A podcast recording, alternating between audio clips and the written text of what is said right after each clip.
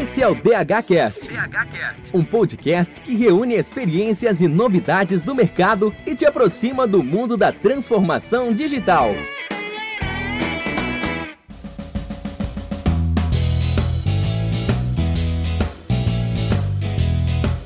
Olá pessoal, hoje o tema do nosso podcast é explorar a tecnologia IoT no Brasil.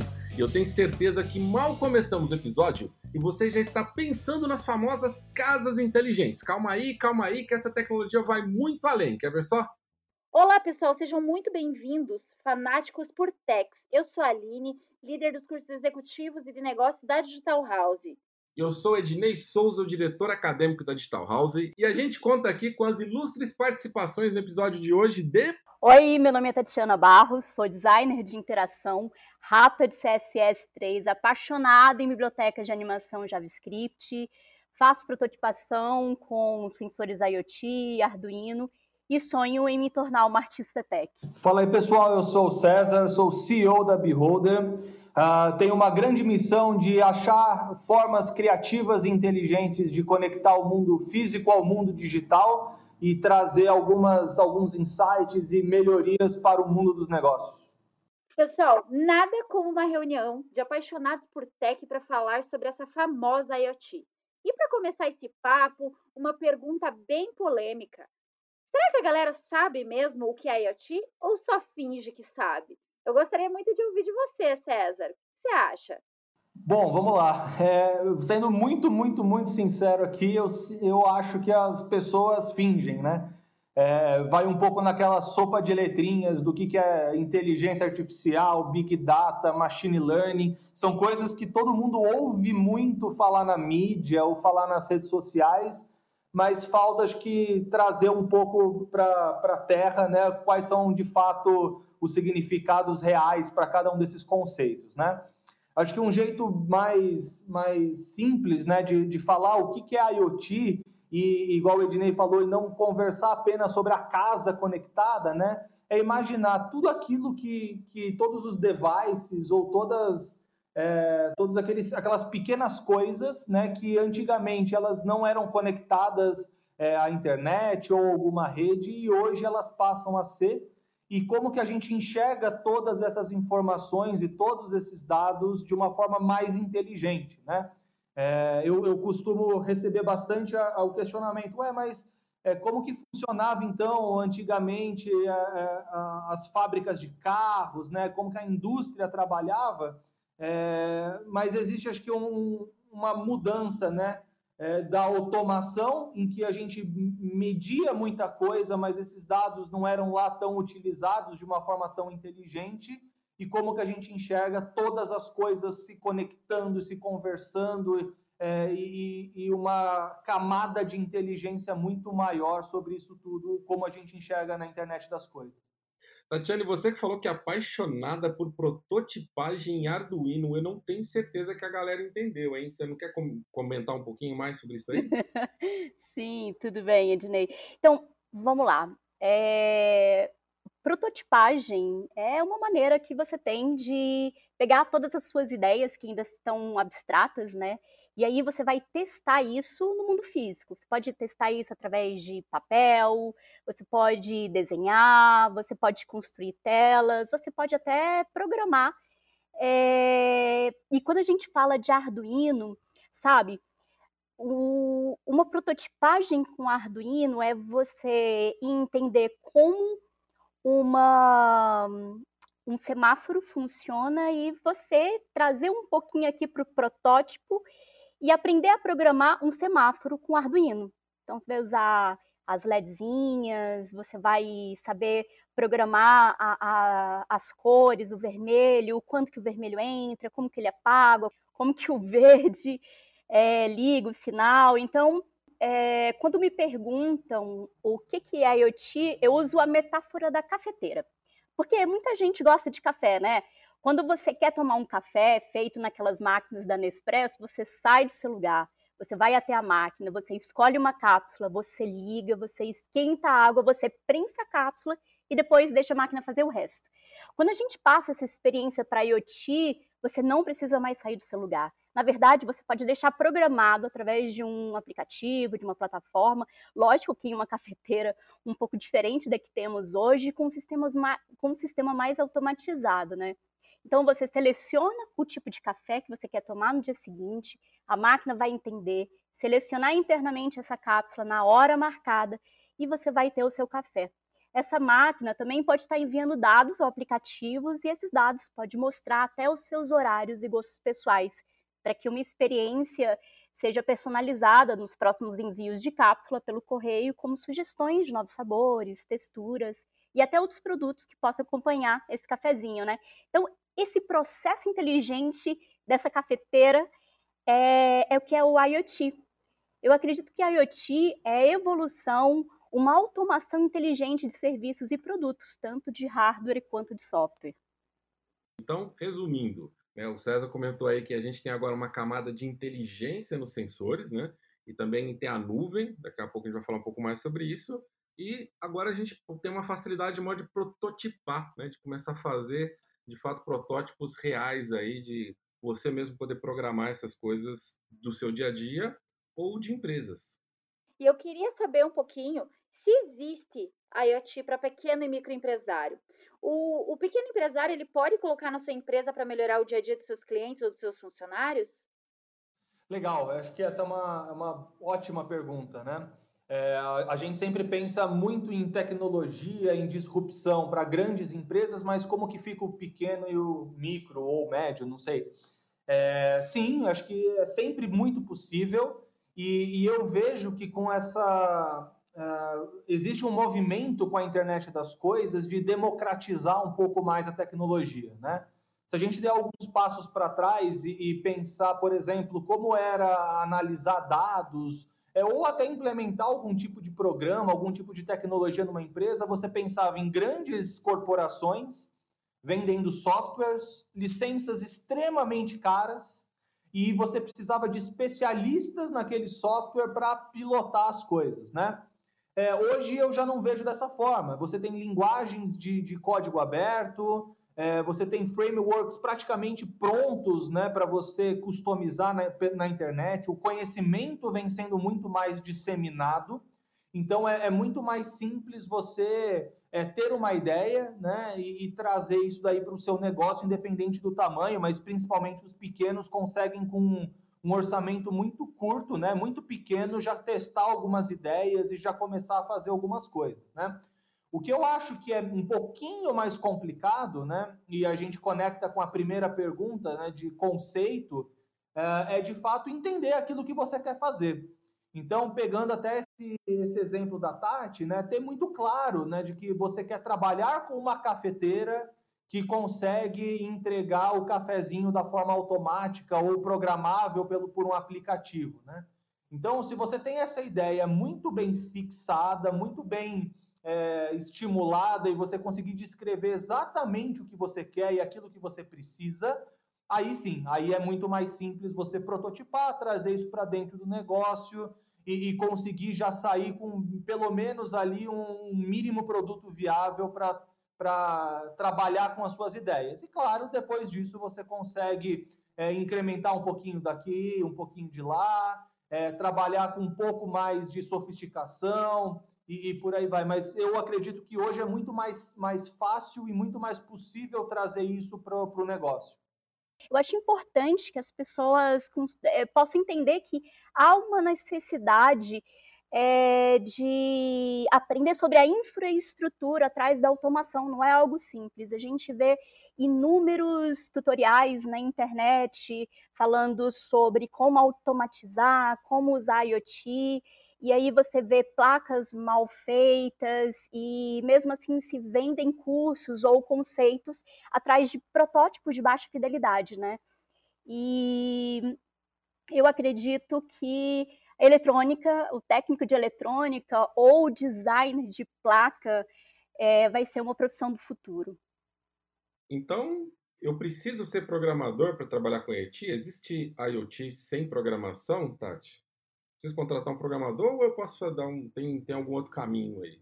Olha, cara, quando eu olho o ecossistema como um todo, não. você precisa de uma pessoa que entenda muito bem de infra e rede. Futuramente, eu creio que sim, existem dentro de Fab Labs e grupos. É, eu tenho acompanhado pessoas que estão estudando maneiras de encurtar processos e experiências, né? Prototipando sensores mais inteligentes, desenhando plataformas mais intuitivas e entendendo principalmente a parte de segurança de dados, que é muito importante. Mas nesse momento eu indico o profissional.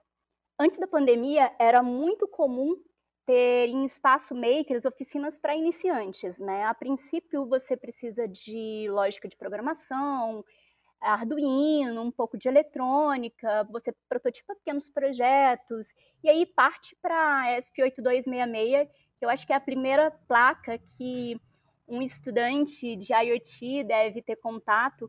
A ESP8266 é um microcontrolador que inclui capacidade de comunicação por Wi-Fi ela é muito fácil de achar, ela é muito fácil de comprar, ela, possui, ela possui uma ótima eficiência em relação ao que entrega e consome de energia, né? Além de ter uma pinagem mais fácil de entender.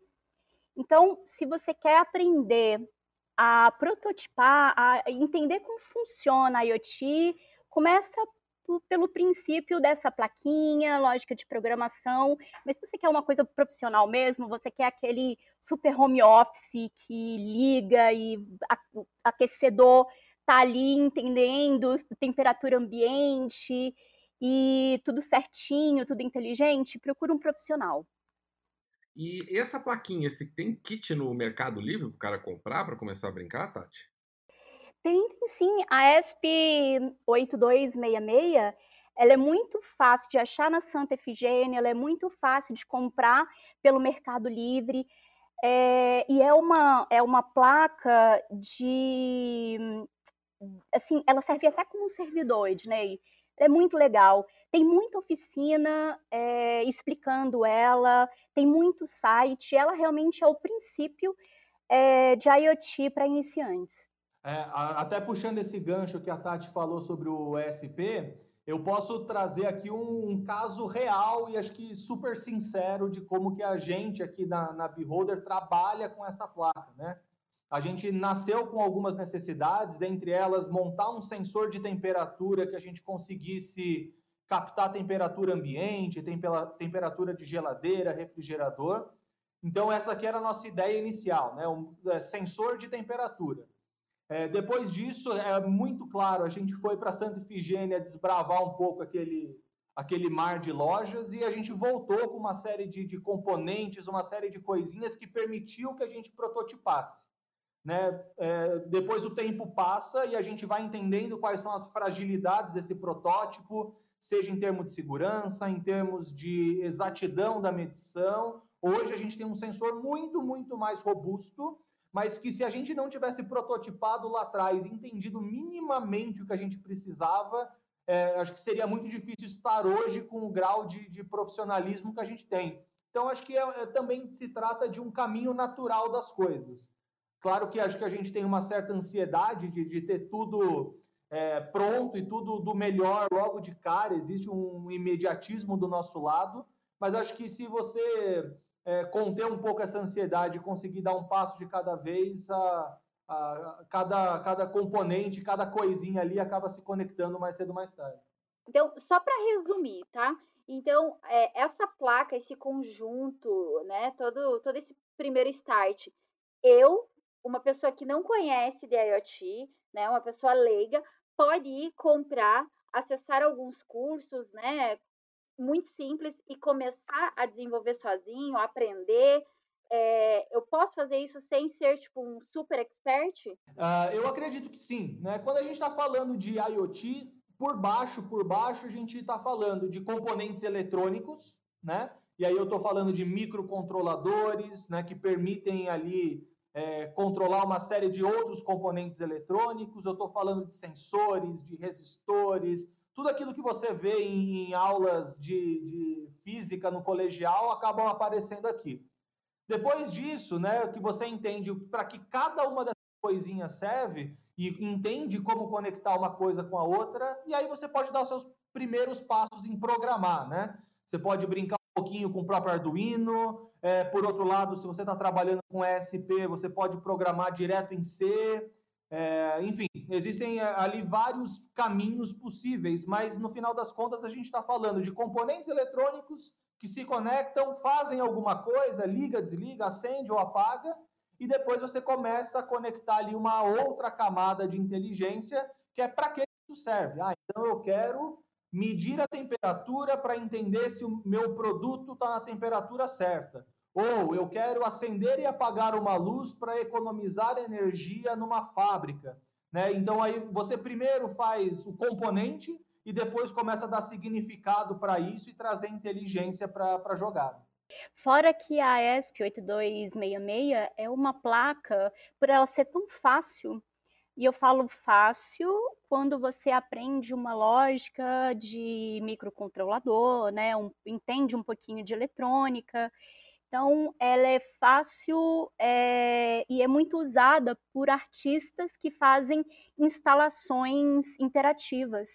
Então, você pode sim, acredito que dependendo é, da sua disponibilidade, tempo de prototipar, é, pode aprender a ligar é, esse objeto através de é, do toque, através de um site, de um aplicativo.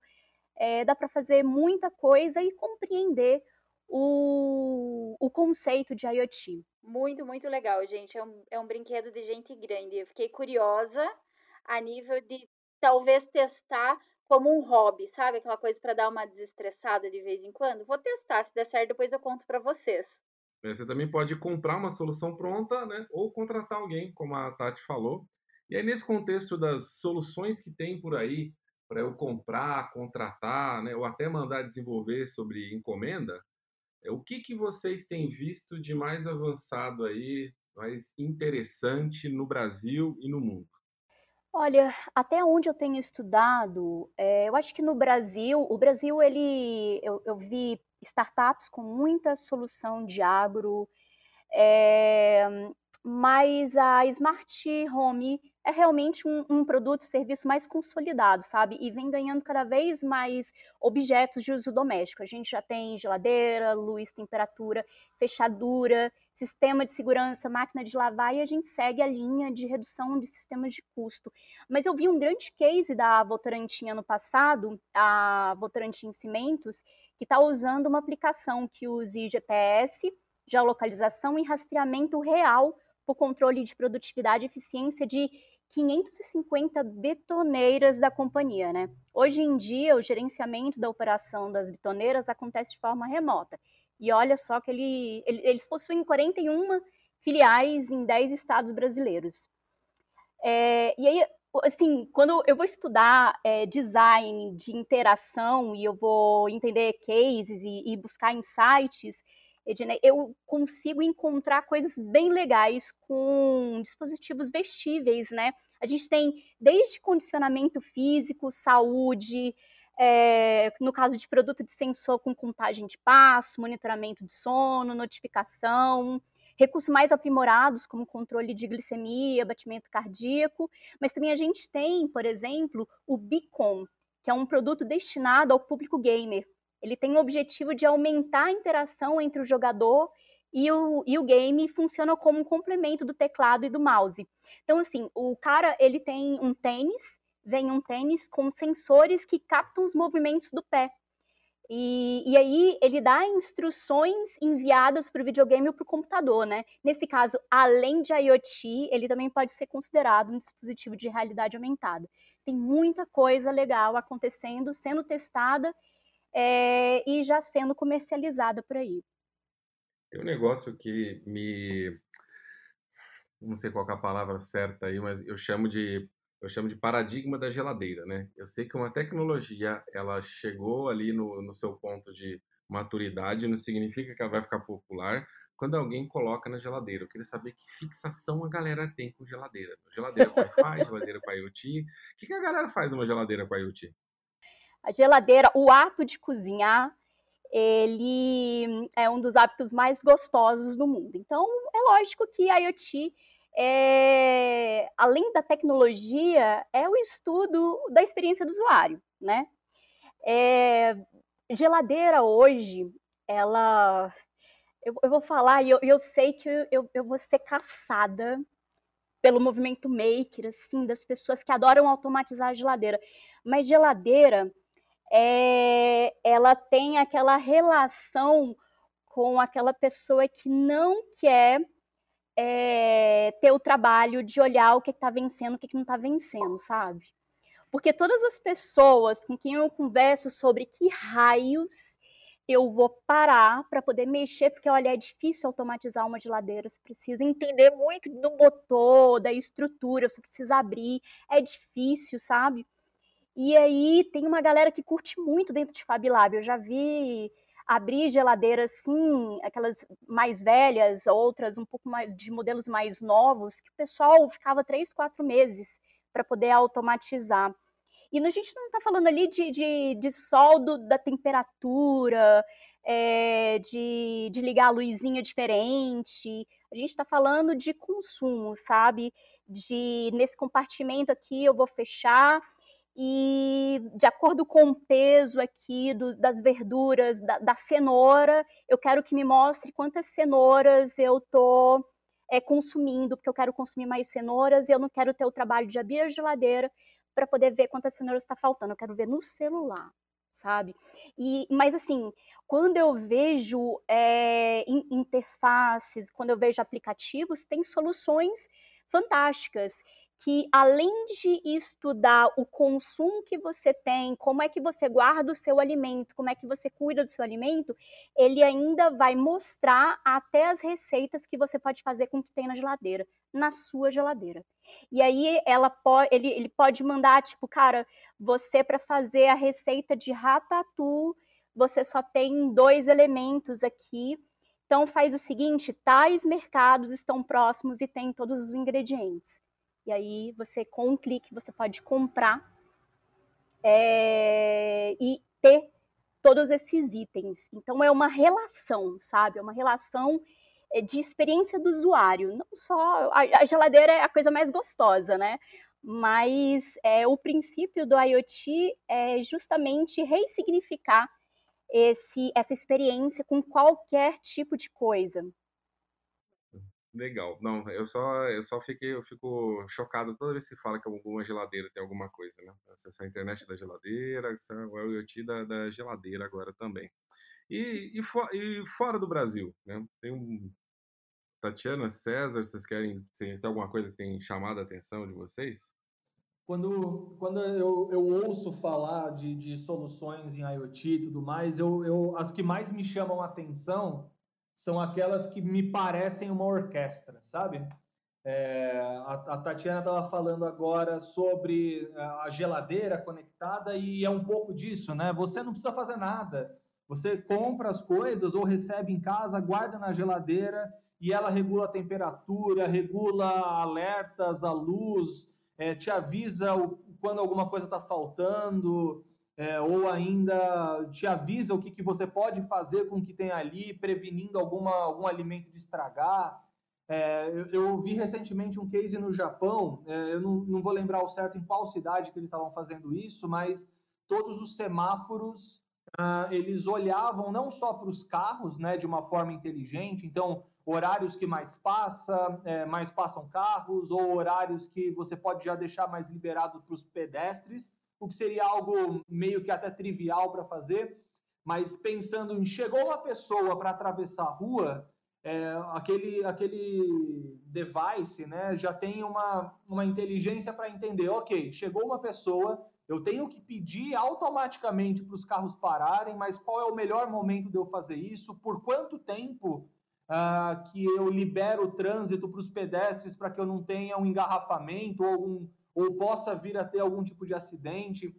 Então, isso tudo me lembra uma orquestra, né? A pessoa chega andando, para para atravessar a rua, automaticamente ela é reconhecida, o semáforo fecha pelo tempo exato que deve ser fechado para a pessoa atravessar no tempo mais adequado possível, depois isso volta para não causar nenhum engarrafamento e essa, essa cadência de coisas continua acontecendo. Né? Então, esse é um case muito bacana que mostra, né, acho que de ponta a ponta, como que é, a internet das coisas vem a facilitar a vida de todo mundo de uma forma muito prática, muito palpável no dia a dia das pessoas.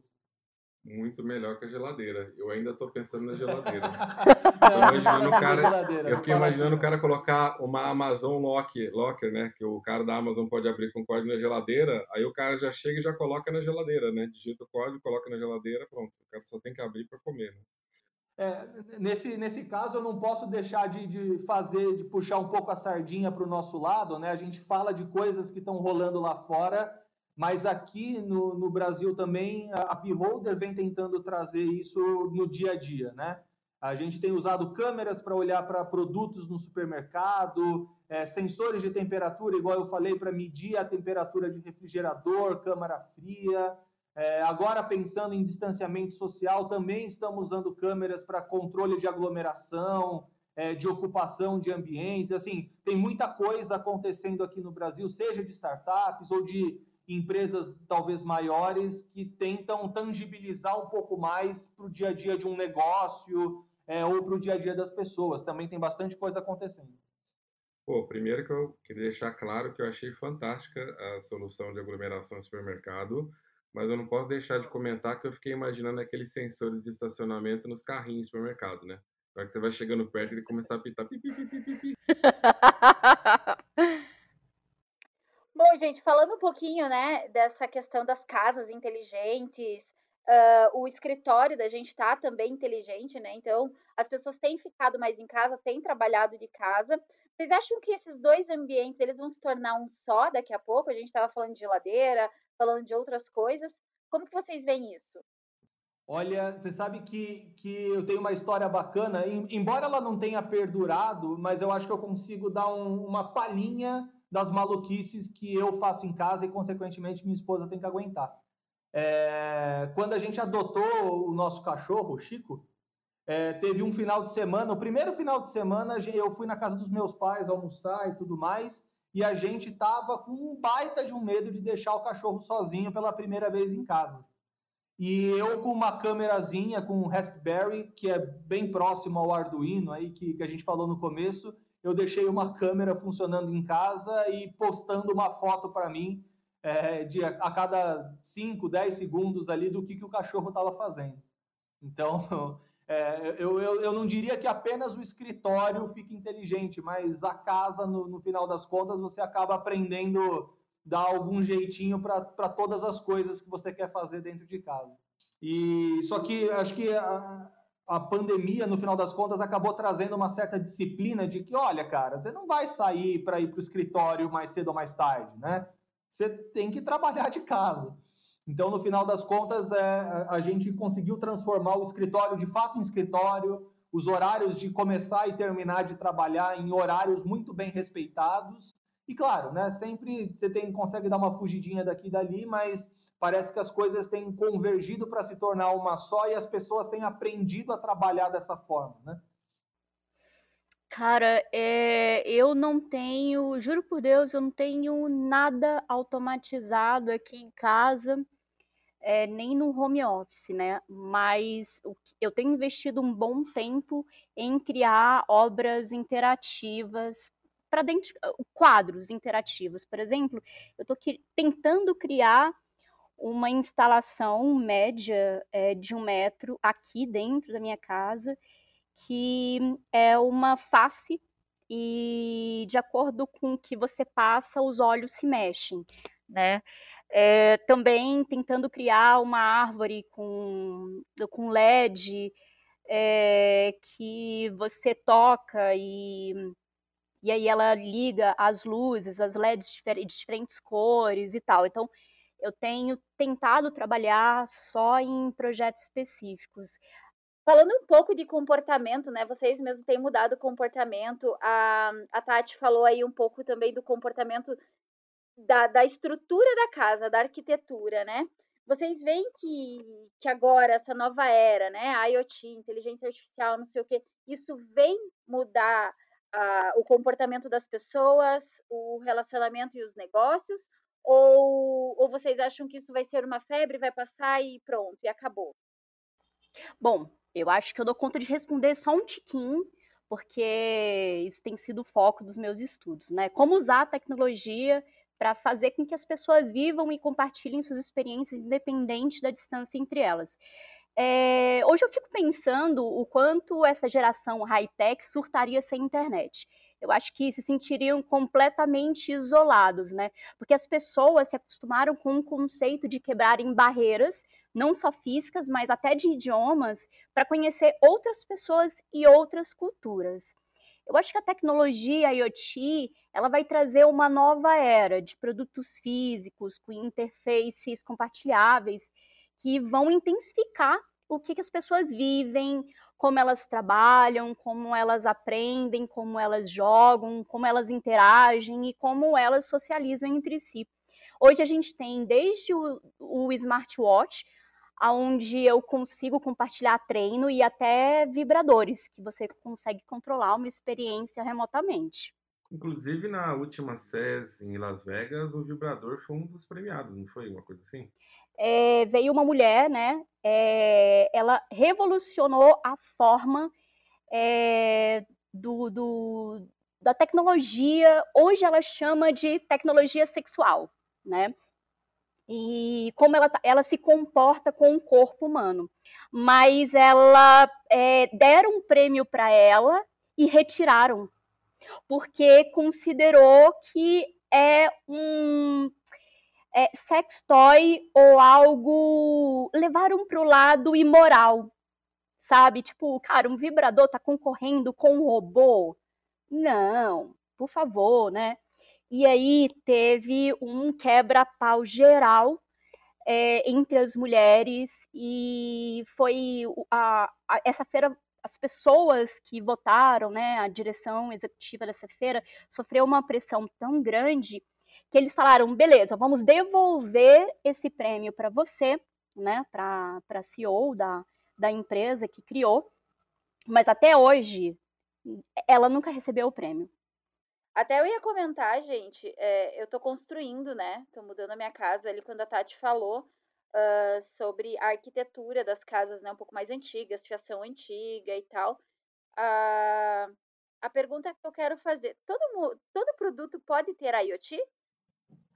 Olha, eu, eu, eu ia responder, mas sabe quando você se pega pensando se a regra vale para tudo mesmo? Eu acho que sim, viu? É, basta ser criativo, basta ser entender o que, que, tecnologia pode, pode vir a agregar alguma coisa que é totalmente trivial ou muitas vezes você já se dá por vencido, né? Aquilo ali não tem mais o que fazer, é a tecnologia que já tem ali está ótimo, né? Vocês deram o exemplo dos vibradores.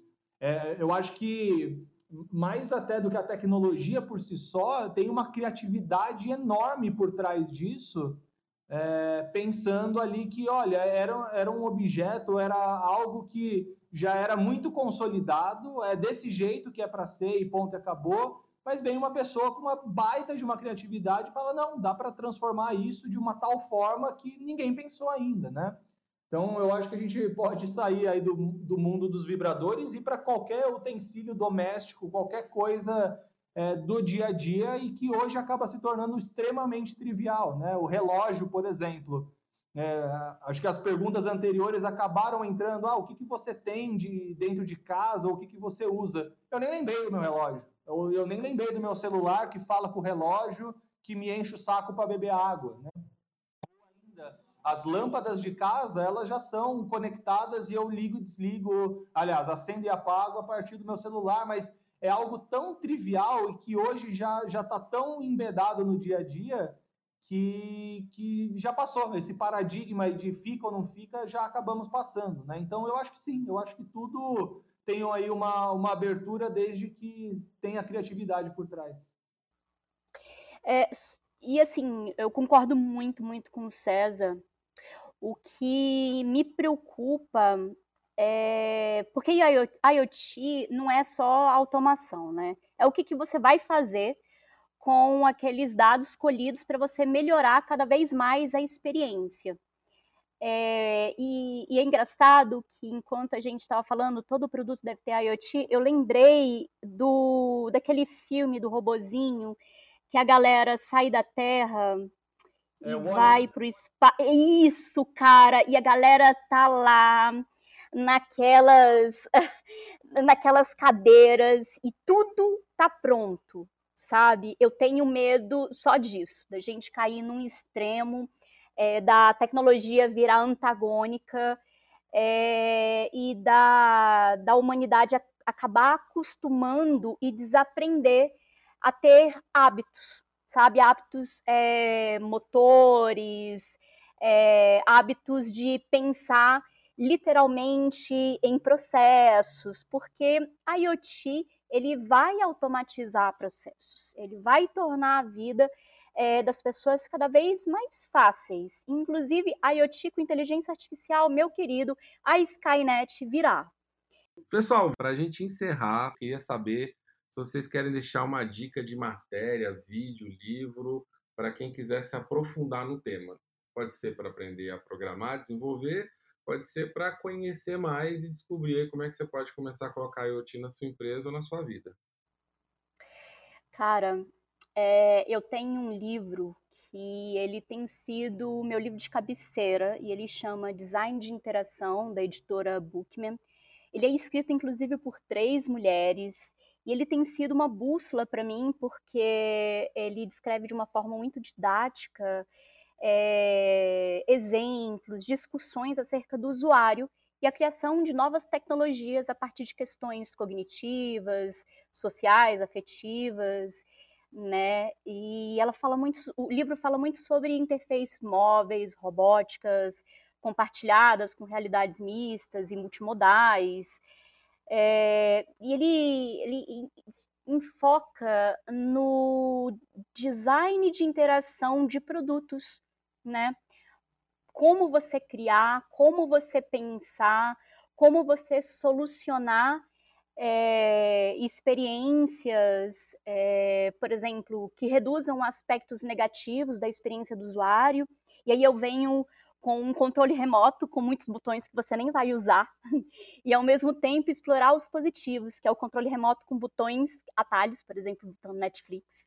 Então esse livro ele tem sido mesmo uma bússola. Quem puder comprar, compra, vale muito a pena. Legal. Eu, eu, eu costumo buscar minhas fontes, tanto de, de conhecimento ou até inspiração, uh, em, em, no Google como um todo, tá? É até feio falar isso, mas me ajuda muito a responder algumas coisas, né? Então, saber pesquisar, eu sinceramente acho que hoje é uma das coisas mais importantes, das capacidades mais importantes para alguém que ou está começando, é, ou alguém que já conhece muito e acaba deixando algumas coisas caírem no esquecimento. Então, assim, é buscar artigos, o Google Scholar uh, traz algumas coisas bem interessantes, né? E, e que sempre está muito relacionado com coisas que estão começando a acontecer ou alguns desafios ali que é, as pessoas ainda estão aprendendo a melhor forma, o jeito mais eficiente de, de resolver. Tem inclusive um canal que eu, eu dei uma buscada rápida aqui. Tem um canal no YouTube de um, de um cara chamado Andreas Spies. Não sei se é o jeito certo de pronunciar o sobrenome dele, mas é um cara que ele tem tutoriais maravilhosos para absolutamente tudo que você pode imaginar. Então, se a gente quiser realmente automatizar uma, uma cafeteira para ela soltar cafezinho, eu tenho certeza que aqui você vai conseguir encontrar do, do momento em que você coloca é, a, a, na tomada ou até a hora que o cafezinho vai sair automaticamente por um aplicativo. Legal, gente. Estamos chegando ao fim e como o mundo inteiro é digital, como estamos todos digitais e todos ligados o tempo todo nas redes, é, eu quero que vocês compartilhem aqui, falem para nós aonde a gente encontra vocês nas redes sociais, qual é o arroba de vocês. Bom, no Instagram e no Twitter você pode me encontrar como uma tal de Tatiana.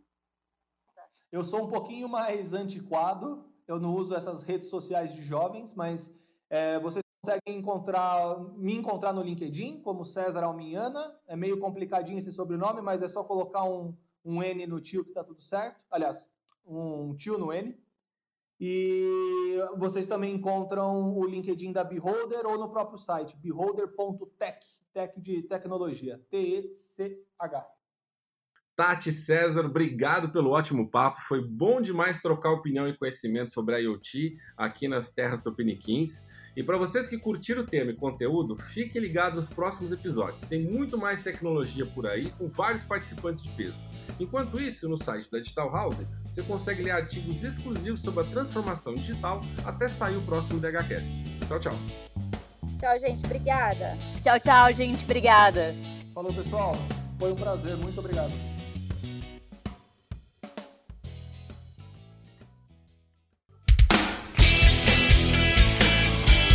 Você ouviu DHCast. Levamos a experiência Digital House até você.